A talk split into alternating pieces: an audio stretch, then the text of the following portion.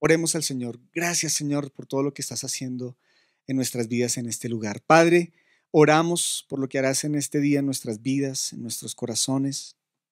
Gracias por la oportunidad que tenemos de escucharte, Dios.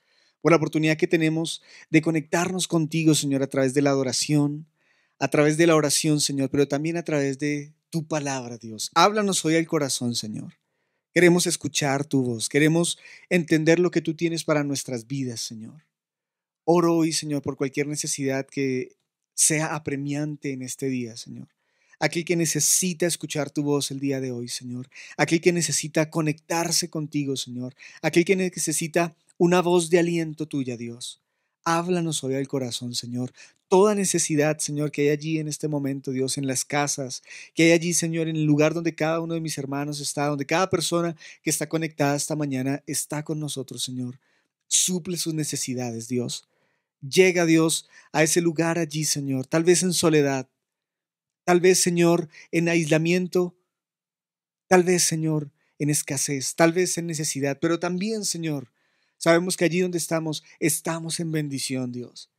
Sabemos que donde estamos, Señor, tú has sido bueno, has sido fiel, nos has provisto todo lo que necesitamos, Señor. Gracias por eso también, Señor.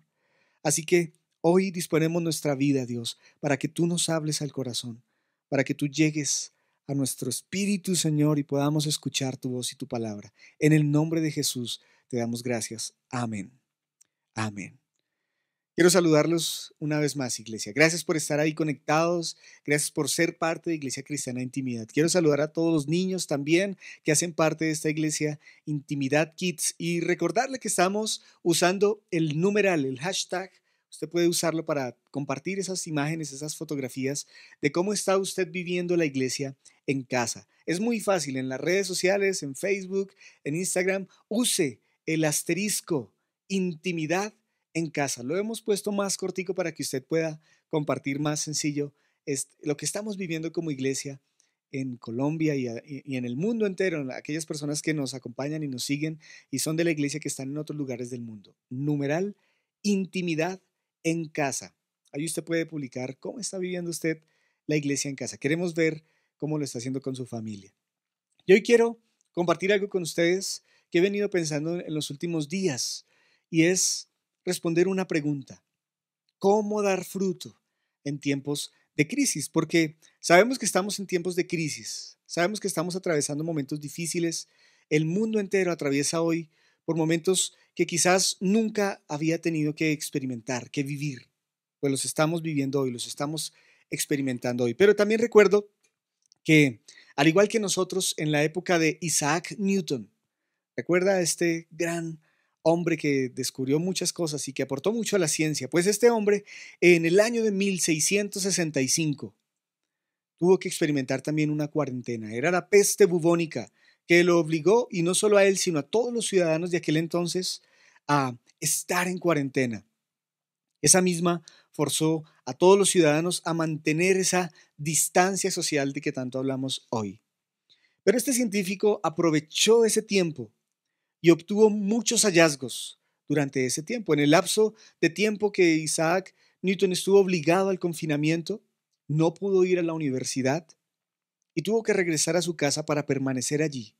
Sin embargo, allí desde su casa es donde este hombre pudo dar una de las contribuciones más importantes a la sociedad moderna. Él resolvió reglas de la matemática que hoy conocemos como el cálculo. Tal vez a usted le tocó difícil ahí ese tema en, el colegio, ¿verdad? O en la universidad. También hizo descubrimientos en cuanto a la óptica y aportó mucho a las mirando a través de su ventana, allí mientras se encontraba en su dormitorio. Así que, mientras que Isaac Newton realizaba todos estos descubrimientos y hallazgos, nosotros seguimos hoy pegados a Netflix. Sigan así, vamos a seguir así y vamos a hacer grandes descubrimientos siguiendo viendo solamente en Netflix. Le invito a que usted aproveche este tiempo para más cosas, para dar fruto, como vamos a hablar el día de hoy. Si usted quiere ponerle un título a este mensaje, ¿cómo dar fruto en tiempos de crisis? Y como les decía, este es un tiempo de crisis, sí. Y es una crisis en todo el mundo. Es una crisis económica, pero también es una crisis social. Porque cuando miramos de cerca vemos que es una crisis de principios, de valores. De hecho, hay gente que a lo malo le llama bueno y a lo bueno le llama malo. De hecho, así como hay muchas personas que hoy están buscando a Dios y que a raíz de estas situaciones que estamos enfrentando están buscando a Dios, nos hemos dado cuenta también que hay personas que se ofuscan cuando usted pone un texto en sus redes sociales, debemos buscar a Dios. Hay gente que dice, ¿cuál buscar a Dios? Eso no es necesario. ¿Para qué? Y pueden hasta insultar a las personas que publican algo acerca de Dios en sus redes sociales. Muchas iglesias están en la misma situación en la que estamos hoy. No hemos podido reunirnos físicamente. Pero mire que antes de entrar en todo ese tema de la cuarentena y del aislamiento social y de no poder reunirnos en nuestras iglesias, en muchas iglesias, si usted mira en Europa, muchas iglesias han tenido que cerrar sus puertas, porque la gente ya no ha vuelto a las iglesias. En muchos países, las iglesias han tenido que cambiar, hacer bibliotecas, galerías de arte porque han tenido que cerrar. Porque hay un desafío en la iglesia cristiana hoy es crecer. Es un reto para la iglesia hoy multiplicarse y dar fruto. Es un reto dar fruto en tiempos de crisis, cuando las circunstancias son difíciles. Qué difícil es dar fruto. Pero lo interesante que yo veo en la palabra de Dios es que vemos que en tiempos difíciles, en tiempos de crisis, era cuando el pueblo más se multiplicó. Y eso lo vemos en la Biblia en el Éxodo. Vaya y revise la historia. Y también lo vemos en el libro de Hechos. Cuando hubo más crisis, es cuando Dios usa estas crisis como una temporada para dar mayor fruto. Y nos anuncia multiplicación. Porque Dios nos dice que el justo florecerá y dará fruto como la palmera. Y mire lo que dice el Salmo 92, 12.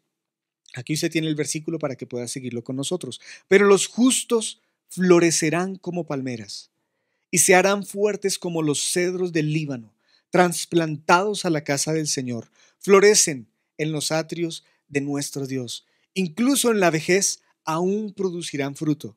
Seguirán verdes y llenos de vitalidad. No sé si usted había visto ese versículo tan increíble. Porque cuando una persona justa está conectada con Dios, no importa la crisis que esté atravesando, no importa lo que esté sucediendo en su vida, Él va a dar fruto. No importa que usted esté allá solo, usted puede dar fruto. Y lo vamos a ver el día de hoy, cómo podemos hacerlo. Así que en primer lugar, quiero que miremos de qué forma damos fruto. ¿De qué manera es que lo hacemos? Tome nota. Cada uno de esos principios que vamos a dar hoy le van a ayudar a usted en su vida a dar fruto, incluso ahí en la cuarentena. En primer lugar, lo primero es estar bien plantados. Tenemos que estar bien plantados, es decir, firmemente establecidos en un lugar para crecer. Usted está bien plantado, está en un lugar donde ha comenzado a echar raíces. Y los botánicos dicen que lo más importante para una palmera, para poder florecer, es estar plantada en buena tierra. Vas a florecer, tú vas a prosperar, tus hijos van a servir al Señor en buena tierra. Muchas personas no resisten las crisis porque simplemente no están plantados en buena tierra, en, con raíces profundas en esa tierra. Y de esa forma fácilmente son desarraigados. Así que primero tienes que estar plantado bien, en buena tierra. Pero segundo, hay que estar plantados en la casa del Señor. Esta es la casa de Dios. No solo se trata de asistir, sino de permanecer. Y no solo se trata de visitar, se trata de estar bien establecidos. Y eso tiene que ver con tener la misma visión. Trabajar juntos por un objetivo. Cuando tú estás bien plantado, servir no es una obligación, no es una carga, al contrario, es una recompensa. Tú amas lo que haces y haces lo que amas. Cuando estás bien plantado, liderar no es un trabajo, es tu vida entera. Tú siembras en ese lugar. Ninguna palmera plantada en un jardín da frutos en otro jardín, ¿verdad? Cuando tú estás bien plantado, amas ese lugar, das fruto en ese lugar. siembras en ese lugar.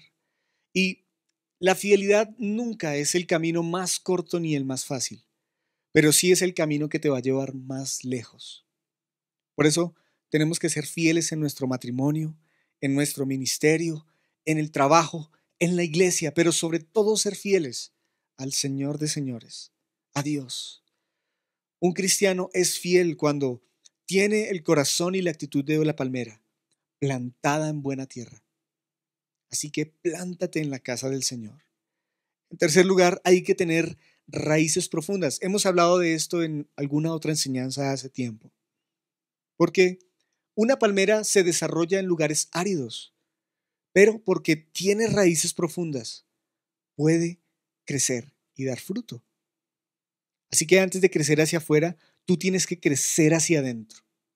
Eso es lo primero. Debes extender tus raíces para encontrar la fuente de agua. Y mira que lograrlo es cuestión de vida o muerte, así como para las palmeras. Acercarnos al Señor es vida para nosotros. Si tú sientes que en este tiempo te estás alejando de Dios, si tú sientes que en este tiempo te estás apagando, que tu conexión con Dios es vacía, no tiene peso, es porque tus raíces no son profundas. Cambia tu preocupación por oración. Así florecerás, así crecerás. Acércate al Señor, porque estarás buscando la fuente de vida, la real fuente de vida. Es una locura pensar que las cosas extraordinarias pasen si seguimos haciendo lo mismo. No. Tenemos que llevar a un nuevo nivel nuestro conocimiento de Dios, a un nuevo nivel nuestra oración, a un nuevo nivel nuestra adoración. Las ramas de una palmera, las ramas frescas, verdes, son resultado de tener raíces profundas. No te enfoques en el fruto. Muchos de nosotros nos enfocamos en los resultados, en lo que vamos a ver. No te enfoques en eso. Enfócate en fortalecer primero tus raíces. Si tú estás cimentado en la palabra de Dios, nunca vas a dejar de dar fruto. Si estás con Jesús, tus raíces profundas en Él, no importa lo que encuentres en el camino, no importa el desierto que estés atravesando, no importa la tormenta que venga a desarraigarte, tú vas a crecer y vas a dar fruto. No es un lujo, es una necesidad que tenemos de buscar a Dios. Raíces profundas. Pero en cuarto lugar, hay que permanecer unidos. Y mire qué interesante que un elemento vital para que una palmera pueda dar fruto es permanecer unida a otras palmeras. Por eso es que en momentos de crisis, lo que nos va a mantener a nosotros es la unidad. Las palmeras pueden crecer en lugares áridos porque sus raíces están unidas a las de otras palmeras. Y hay que estar bien plantados con raíces profundas para que podamos estar conectados con las raíces de otras palmeras. Las crisis vendrán, los temporales vendrán, las sequías vendrán, pero cuando estamos unidos va a ser difícil que nos desarraiguemos. Ninguna palmera es igual a otra, todas las palmeras son diferentes. Lo importante es que están unidas. Una palmera sola, aislada, no va a sobrevivir, sobrevivir a la sequía que pueda venir. Solo unido vamos a lograr dar fruto. No te quedes sola, solo o sola. Mira, el peor problema de un líder cristiano es el aislamiento. Tú tienes que buscar amigos, gente con la que tú puedas conectarte con Dios, conocer a Dios, que tu raíz sea más profunda y unida a otras raíces buscando la unidad. Por eso no podemos entrar en competencia, en celos, en envidias. Hay que mantenernos unidos para poder dar fruto. Y está comprobado que las raíces de las palmeras pueden incluso llegar a compartir agua. Si una raíz se seca, otra puede compartirle un poco de esa humedad que tiene. Y la estrategia del enemigo no ha cambiado. Él busca dividirnos. Él busca crear división, rencilla, rencor. Busca grietas por, por donde pueda meterse y debilitarnos. Porque Él sabe que una palmera sola puede morir. Pero donde otros pueden sobrevivir, nosotros daremos fruto también, abundantemente. Lo que antes era una cosecha se va a convertir en una semilla. Lo que has hecho hasta el momento es solo el principio de lo que el Señor quiere llevar a hacer. Así que no permitas que el enemigo te divida. Mantén la unidad con los tuyos. Mire, una palmera sabe el potencial que tiene desde que es una semilla. Esa debe ser nuestra motivación. Dar fruto con el potencial que Dios nos ha dado. Podemos alcanzar todos nuestros sueños, todo lo que hemos planeado para nuestra vida lo podemos lograr, lo podemos llevar a cabo. Tenemos que conocer cuál es el fruto que tenemos. Mire, una manzana, por así decirlo, sabe que es una semilla de manzana, pero ella no se queda pensando solo en eso, ya sabe que pronto será una deliciosa manzana. Y más aún, sabe que lleva semillas adentro y que esas semillas pronto serán un bosque completo. Nosotros tenemos que creer lo mismo. Pronto seremos lo que hemos soñado si nosotros tenemos raíces profundas y nos mantenemos en unidad. Por eso Jeremías 17:8 dice, son como árboles plantados junto a la ribera de un río, con raíces que se hunden en las aguas. A esos árboles no les afecta el calor, ni temen a los largos meses de sequía. Sus hojas están siempre verdes y nunca dejan de producir fruto. ¿Usted se puede identificar con este versículo? Que a pesar de la crisis, usted sea como un árbol plantado junto a un río, que no lo afecta el calor, que no tiene meses de sequía, que siempre está verde y que nunca deja de producir fruto. Pero ¿Cómo podemos entonces dar fruto también? En quinto lugar, nuestra relación con Dios es lo más importante. Para dar fruto debemos permanecer unidos a Él. Y hay un pasaje que me encanta que está en Juan capítulo 15, del verso 1 al 8, que nos habla precisamente de eso, de cómo estar conectados a Dios, de cómo permanecer en Él cada día. Hay gente que solo permanece conectada con Dios los domingos, domingueros. Hay gente que cada 15, cada 20 días coge su Biblia para medio leer un versículo, pero tienes que permanecer en él. Esa es la enseñanza que nos da este pasaje. Quiero que lo leamos. Dice Juan capítulo 15, versículo 1, yo soy la vid verdadera y mi Padre es el labrador. Él corta de mí toda rama que no produce fruto y todas las ramas que sí dan fruto, para que den aún más. Ustedes ya han sido podados y purificados por el mensaje que les di. Permanezcan en mí y yo permaneceré en ustedes, pues una rama no puede producir fruto si la cortan de la vid. Ustedes tampoco pueden ser fructíferos a menos que permanezcan en mí. Ciertamente, yo soy la vid, ustedes son las ramas, los que permanecen en mí, y yo en ellos producirán mucho fruto, porque separados de mí no pueden hacer nada. El que no permanece en mí es desechado como rama inútil y seca. Todas esas ramas se juntan en un montón para quemarlas en el fuego. Si ustedes permanecen en mí y mis palabras permanecen en ustedes, pueden pedir lo que quieran y les será concedido. Cuando producen mucho fruto, demuestran que son mis verdaderos discípulos. Eso le da mucha gloria a mi Padre. Qué pasaje tan increíble que nos habla acerca de estar conectados con Dios, de permanecer en Él. Es la única forma en que vamos a poder dar fruto. Usted no puede dar fruto de otra manera.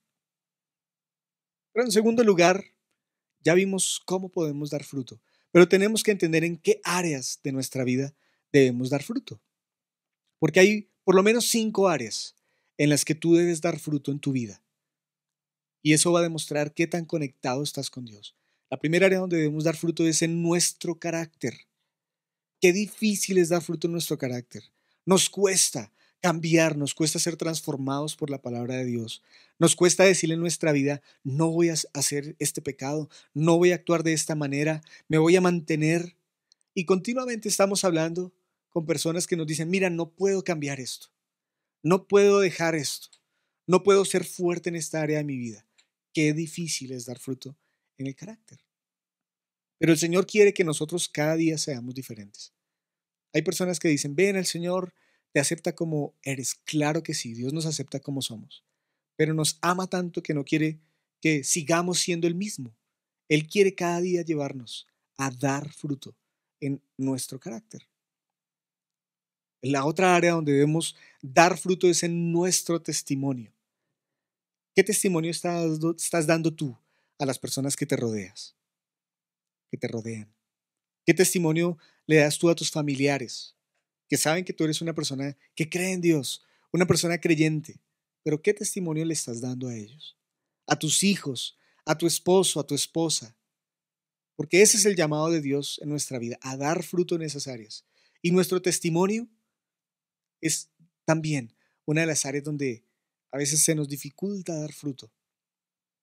Tenemos que lograr que las personas vean nuestra vida y que vean el carácter de Dios, el carácter de Cristo en nuestra vida.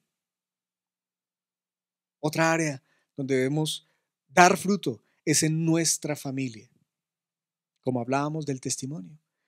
Es fácil dar fruto afuera, es fácil dar fruto con las personas que no nos conocen realmente, pero en nuestra familia, allí debemos dar fruto. Y eso quiere decir que las personas que nos rodean puedan conocer a Dios a través de nosotros.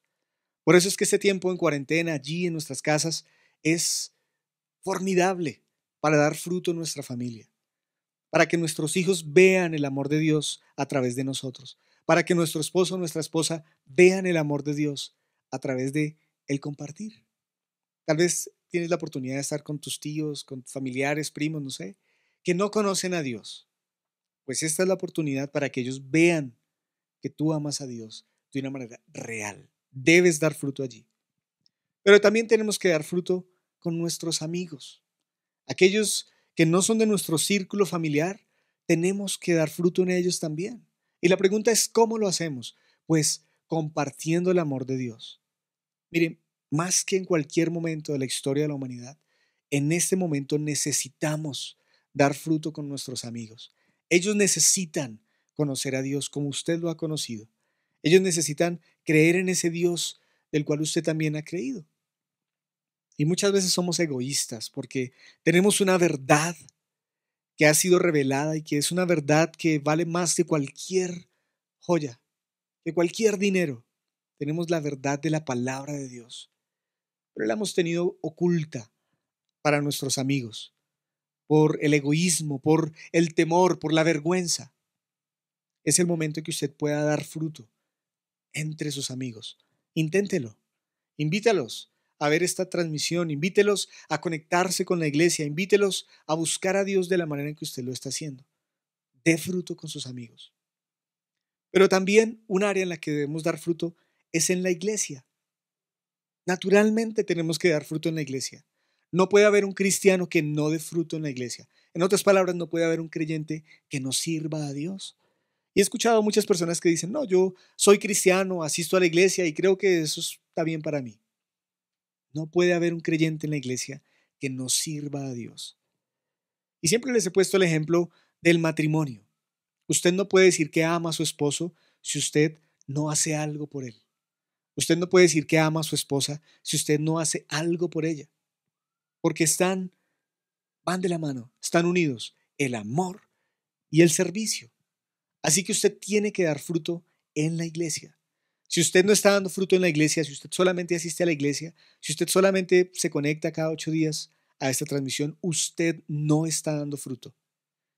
Y más adelante quiero mostrarle qué difícil es para una persona que no da fruto. Son las cinco áreas donde debemos dar fruto, en nuestro carácter, en nuestro testimonio, en nuestra familia, con nuestros amigos y en la iglesia. ¿Qué tanto fruto está dando usted en estas cinco áreas? Porque en tercer lugar, la Biblia dice que por sus frutos nos conocerán. Mire lo que dice Mateo 5:15.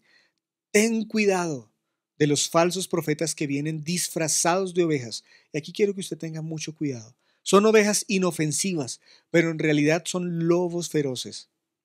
Pueden identificarlos por su fruto, es decir, por la manera en que se comportan. ¿Acaso puedes recoger uvas de los espinos o higos de los cardos? Un buen árbol produce frutos buenos y un árbol malo produce frutos malos. Un buen árbol no puede producir frutos malos y un árbol malo no puede producir frutos buenos. Por lo tanto, todo árbol, ponga cuidado, todo árbol que no produce frutos buenos se corta y se arroja al fuego. Así es, De la misma manera que puedes identificar un árbol por su fruto, puedes identificar a la gente por sus acciones. No todo el que me llama Señor, Señor, encontrará el reino del cielo. Solo entrarán aquellos que verdaderamente hacen la voluntad de mi Padre que está en el cielo. Mire que hablando del fruto, este pasaje comienza hablando de los falsos profetas. Y es que hoy pululan los falsos profetas, las falsas doctrinas, las falsas enseñanzas. Esta semana me compartía una chica de la iglesia, me decía, Nicolás, mira, esta es una iglesia que está cogiendo mucho, mucha fuerza en Bogotá. Y está enseñando unas cosas que me parecen muy raras, me dijo ella. Yo entré a mirar esta iglesia, entré a mirar sus predicaciones, ahora están enseñando doctrina de libros que ni siquiera están en la Biblia. Están dando enseñanzas de libros que ni siquiera fueron aceptados por el canon bíblico cuando se estableció nuestra Biblia. Y de allí están sacando doctrinas, pues la Biblia dice, tengan cuidado de los falsos profetas. Nosotros podemos leer literatura. Hay libros que no están en la Biblia, como los deuterocanónicos, apócrifos, otros. Podemos tenerlos como una referencia. Algunos ayudan incluso en referencias históricas. Pero de ahí a tener una doctrina, cuidado, está diciendo la Biblia, de los falsos profetas, porque vienen como ovejas inofensivas, pero son lobos feroces. Y si usted quiere dar fruto, la Biblia dice, y lo que estamos hablando, por tus frutos te conocerán. ¿Cómo sabe uno que una persona ama a Dios? Por sus frutos. ¿Cómo sabe uno? Me preguntan muchas veces la gente, Nicolás, ¿cómo sé que esta persona es salva? ¿Cómo sé que mi papá, que mi tío fue salvo? Por sus frutos. Es la única forma en que podemos darnos cuenta. Si usted ve que una persona anda en adulterio, si usted ve que una persona anda en mentiras, si usted ve que una persona anda en alguna situación contraria a lo que dice la Biblia, usted puede saber que esa persona no ha sido salva. Porque por sus frutos es que vamos a entender que un árbol es bueno o que un árbol es malo. En cuarto lugar, el ingrediente esencial para dar fruto. Yo lo he llamado así con mucho respeto. ¿Cuál es el ingrediente esencial para dar fruto? La Biblia nos habla de que hay un ingrediente superior. Si usted quiere pensar en el mejor abono, en la mejor agua que usted pueda ponerle a una planta para que crezca, es este que le voy a decir. Y es permitir que el Espíritu Santo lo controle.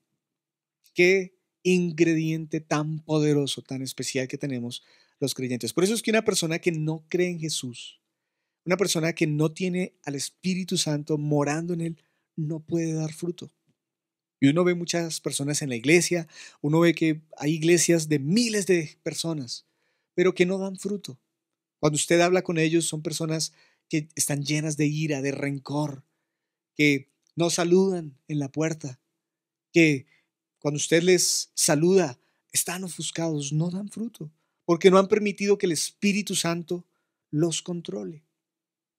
Y la Biblia nos enseña que la vida cristiana es una batalla entre la carne y el espíritu, ¿verdad? Entre nuestra naturaleza pecaminosa y la nueva naturaleza que tenemos en Cristo. Eso dice 2 Corintios 5, 17. Pero como seres humanos caídos, aún estamos atrapados en este cuerpo, ¿verdad? Que nos lleva a hacer cosas pecaminosas. Pero como cristianos, tenemos al Espíritu Santo que está produciendo su fruto en nosotros. Y contamos con su poder para conquistar esos actos de la naturaleza de nuestro pecado. Podemos hacerlo. Mire, un cristiano nunca será completamente victorioso en demostrar siempre el fruto del Espíritu Santo. Sin embargo, uno de los principales propósitos de la vida cristiana es permitir que progresivamente el Espíritu Santo produzca más fruto en nuestras vidas, ¿verdad?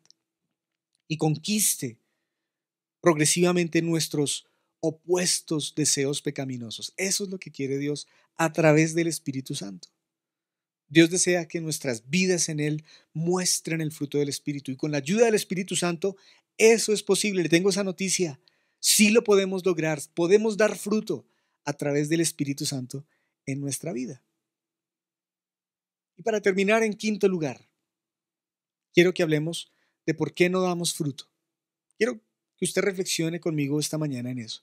¿Por qué razón no doy fruto? Sabe que en el versículo que pasaje que leímos de Juan 15 del 4 al 5, mírelo rápidamente. Dice que debemos permanecer en él. Por eso, No damos fruto en primer lugar porque no permanecemos en Jesús. Y permanecer en Jesús es estar con Él, es pasar tiempo con Él, es querer saberlo todo de Él, es querer conocerlo a Él. Hay un dicho que dice que dime con quién andas, ¿verdad? ¿Se lo sabe? Y te diré quién eres. Y hay otro dicho que nos sabemos también y es el que anda entre la miel, algo se le ha de pegar. Eso decían nuestras abuelas, nuestras mamás. Pues eso es verdad cuando estamos permaneciendo en el Señor. Cuando estamos conectados con Él, usted comienza a cambiar su lenguaje. Usted comienza a cambiar su manera de pensar. Usted comienza a ver la vida diferente. ¿Cuánto tiempo permanece usted con Él? ¿Cuánto tiempo de su semana en estos días que uno tiene, cuántas horas al día? Más de 170 horas a la semana. ¿Cuántas horas de esa semana usted permanece conectado con Dios? Seguramente hemos permanecido más conectado, como le decía, con Netflix que con Dios en esta semana. ¿Cuántos días de su semana usted pasa con Él? ¿Por qué no podemos dar fruto? Porque no nos gusta que nos poden. Mire que el versículo, y mírenlo rápidamente. Juan 15, del 1 al 2. Yo soy la vid verdadera y mi Padre es el labrador. Él corta de mí toda rama que no produce fruto y poda las ramas que sí dan fruto, para que den aún más. Yo no sé mucho de jardinería, pero desde que estoy en el colegio sé que para que una planta pueda dar más fruto hay que podarla. De vez en cuando hay que quitarle esas ramitas que están maltrechas. Hay que quitárselas. Y ese proceso duele. En nuestra vida ese proceso duele también. Cuando Dios tiene que quitar algo que no está bien en nuestras vidas. Muchas veces Dios tiene que quitar un hábito, algo que te duele. Dios tiene que quitar una persona. Continuamente he visto eso. Personas que no te hacen bien, córtalas de tu vida. Si esos amigos que tienes no te traen nada bueno, córtalos. Si esa novia, ese novio que tienes no te lleva a crecer en Dios y no te lleva a crecer como persona, córtalo. No te sirve para nada. Porque tenemos que ser podados por el Señor. ¿Y sabe quién es nuestro jardinero? El mismo Dios. Él es el que va cortando hay cosas que a veces no entendemos, Señor, ¿por qué me quitaste esto? ¿Por qué no me diste esta oportunidad? ¿Por qué me quitaste esto de la vida? El Señor está ahí quitándonos y podándonos. Y ese proceso duele, porque Hebreos 12:11 dice, ninguna disciplina resulta agradable a la hora de recibirla. Al contrario, es dolorosa, pero después produce la apacible cosecha de una vida recta para los que han sido entrenados por ella. Ningún proceso de disciplina es rico para nadie. Pero el Señor lo usa para podar todas esas cosas que necesitamos cambiar. ¿Por qué no damos fruto? El Señor dice que Él corta toda rama que no da fruto. Juan 15.1 dice, yo soy la vid verdadera y mi Padre es el labrador. Él corta de mí toda rama que no produce fruto. Si usted no está dando fruto, es una promesa de la Biblia. Dios va a cortar esa rama. Y sabe que con mi esposa hemos tenido la oportunidad de ver eso en la vida. De ver que una persona que no estaba dando fruto, que estaba llevando una vida de pecado, en algún momento en su vida Dios decide cortarla. Dios es paciente y misericordioso, dice la Biblia. Pero cuando el Señor está colmado, dice esta promesa, que una rama que no da fruto es cortada. Y hemos visto eso de diferentes maneras. En algunos el Señor ha sido muy radical, pero para que su espíritu sea salvo, como dice Corintios. Y ha cortado su vida.